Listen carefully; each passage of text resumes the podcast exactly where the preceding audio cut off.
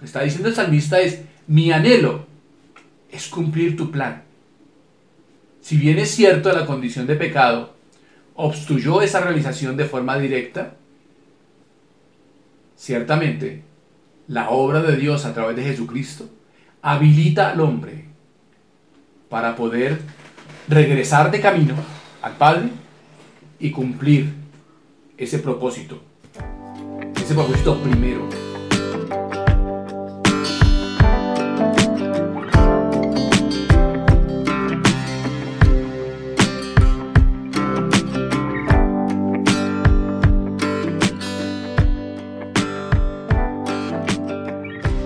Estudiar algo que tiene que ver con, con la razón de ser de los seres humanos. Y creo que es un tema sumamente relevante para nuestra vida porque, porque nos habla de, de qué somos realmente para Dios o por qué motivo estamos aquí. Quiero invitarles para que vayamos por favor a Génesis capítulo 1, versículos 26 al 28. Y dijo Dios, hagamos al hombre nuestra imagen, conforme a nuestra semejanza, y señoree en los peces de la mar, en las aves de los cielos y en todas las bestias de toda la tierra, y en todo animal que anda arrastrando sobre la tierra. Y creó Dios al hombre a su imagen, a imagen de Dios lo creó, varón y hembra los creó. Y lo bendijo Dios y les dijo, fructificad y multiplicaos, llenad la tierra y sojuzgadla, y señoread en los peces del mar, en las aves de los cielos, y en toda bestia que se mueve sobre la tierra. Muy bien. Aquí aparece el, el origen del hombre. Pero cuando la Biblia nos habla de que fuimos creados a imagen y semejanza de Dios, nos está hablando de una dignidad. De una dignidad. Dios crea todas las cosas. Según el relato bíblico, Dios crea eh, los astros, Dios crea la tierra, crea el agua, crea todos los seres vivientes de todos estos espacios. Pero cuando va a crear al hombre, del hombre hace esta declaración y dice, el hombre debe ser creado a imagen y semejanza nuestra. Y está hablando en ese plural de majestad, ¿no? Hagamos al hombre conforme a nuestra imagen, conforme a nuestra semejanza. Esta creación del hombre a la imagen y semejanza de Dios nos pone en una posición de dignidad. Eh, una posición en la que, en la que somos seres especiales en medio de toda la creación. Normalmente en el medio humano se reclama mucho ese tema de la dignidad, ¿no? de la dignidad humana, ¿cierto? Y si el Señor nos concede, seguramente podremos llegar a estudiar algo sobre eso más adelante. Pero, pero lo que tenemos que entender por hoy es que, es que la creación de Dios al hombre, conforme a su imagen y su semejanza, nos pone en una, en una condición de dignidad. Allí estriba realmente el valor de ser humanos el hecho de que hayamos sido hechos a imagen y semejanza de Dios.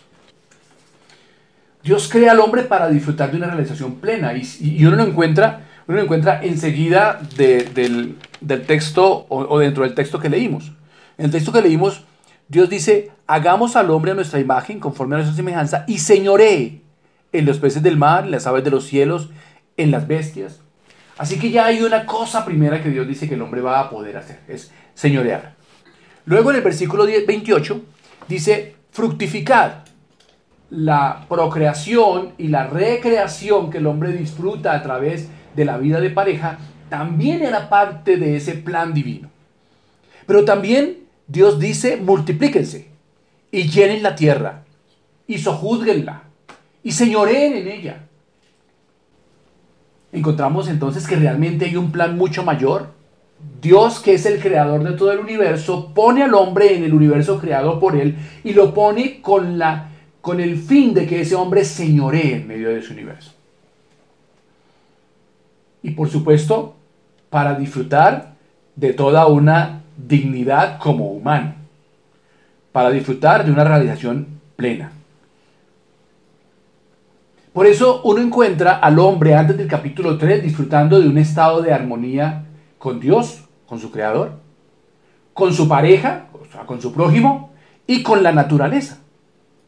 Esos dos primeros capítulos de la Biblia son capítulos que declaran abundantes revelaciones del plan de Dios.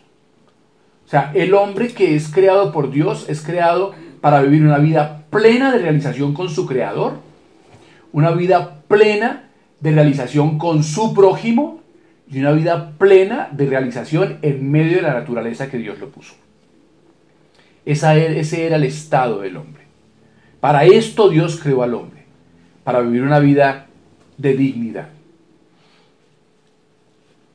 Pero la, la palabra de Dios nos cuenta que ese desarrollo de la humanidad se vio frustrado por causa de la entrada del pecado.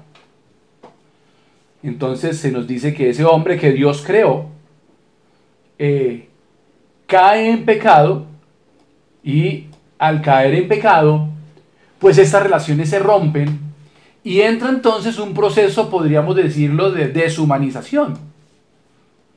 Es un proceso en el que ya, eh, primeramente, el hombre empieza a conocer sentimientos que jamás había conocido, el temor. El hombre empieza a experimentar sentimientos que, que jamás había tenido, la acusación. El hombre empieza a experimentar sentimientos que jamás había tenido, la desaprobación. Y en medio de esta situación, pues es sacado del huerto y por supuesto las generaciones que van naciendo siguen infectadas con el mismo mal. Y entonces esa deshumanización hace que, que Caín evalúe la vida de su hermano y lo encuentre un enemigo y considere que ese enemigo hay que eliminarlo. Esto por supuesto es, un, es una tarea deshumanizante.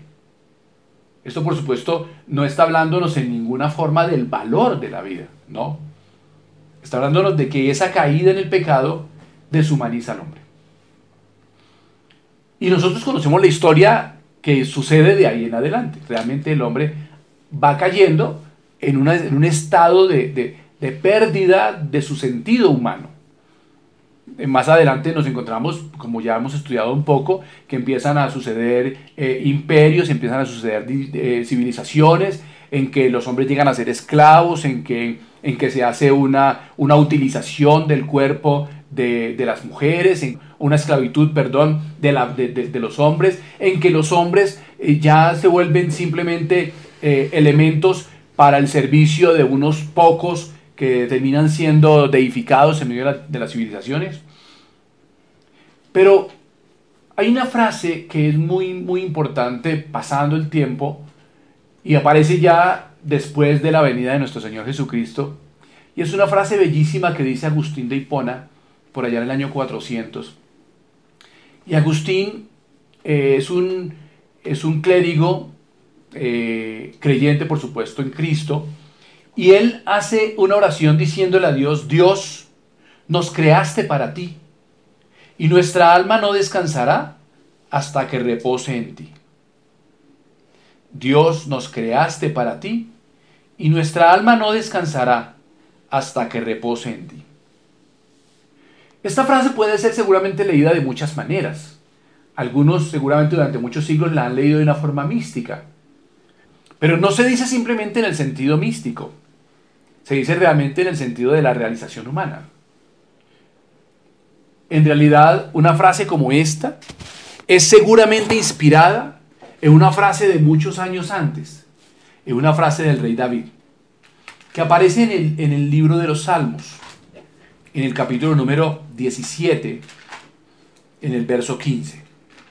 Y allí es David que termina diciendo en, en ese salmo, en cuanto a mí, veré tu rostro en justicia y estaré satisfecho cuando despierte a tu semejanza. Esa es una oración de David y podríamos decir que es casi paralela a la oración de Agustín. Por supuesto, pues Agustín seguramente la conocía.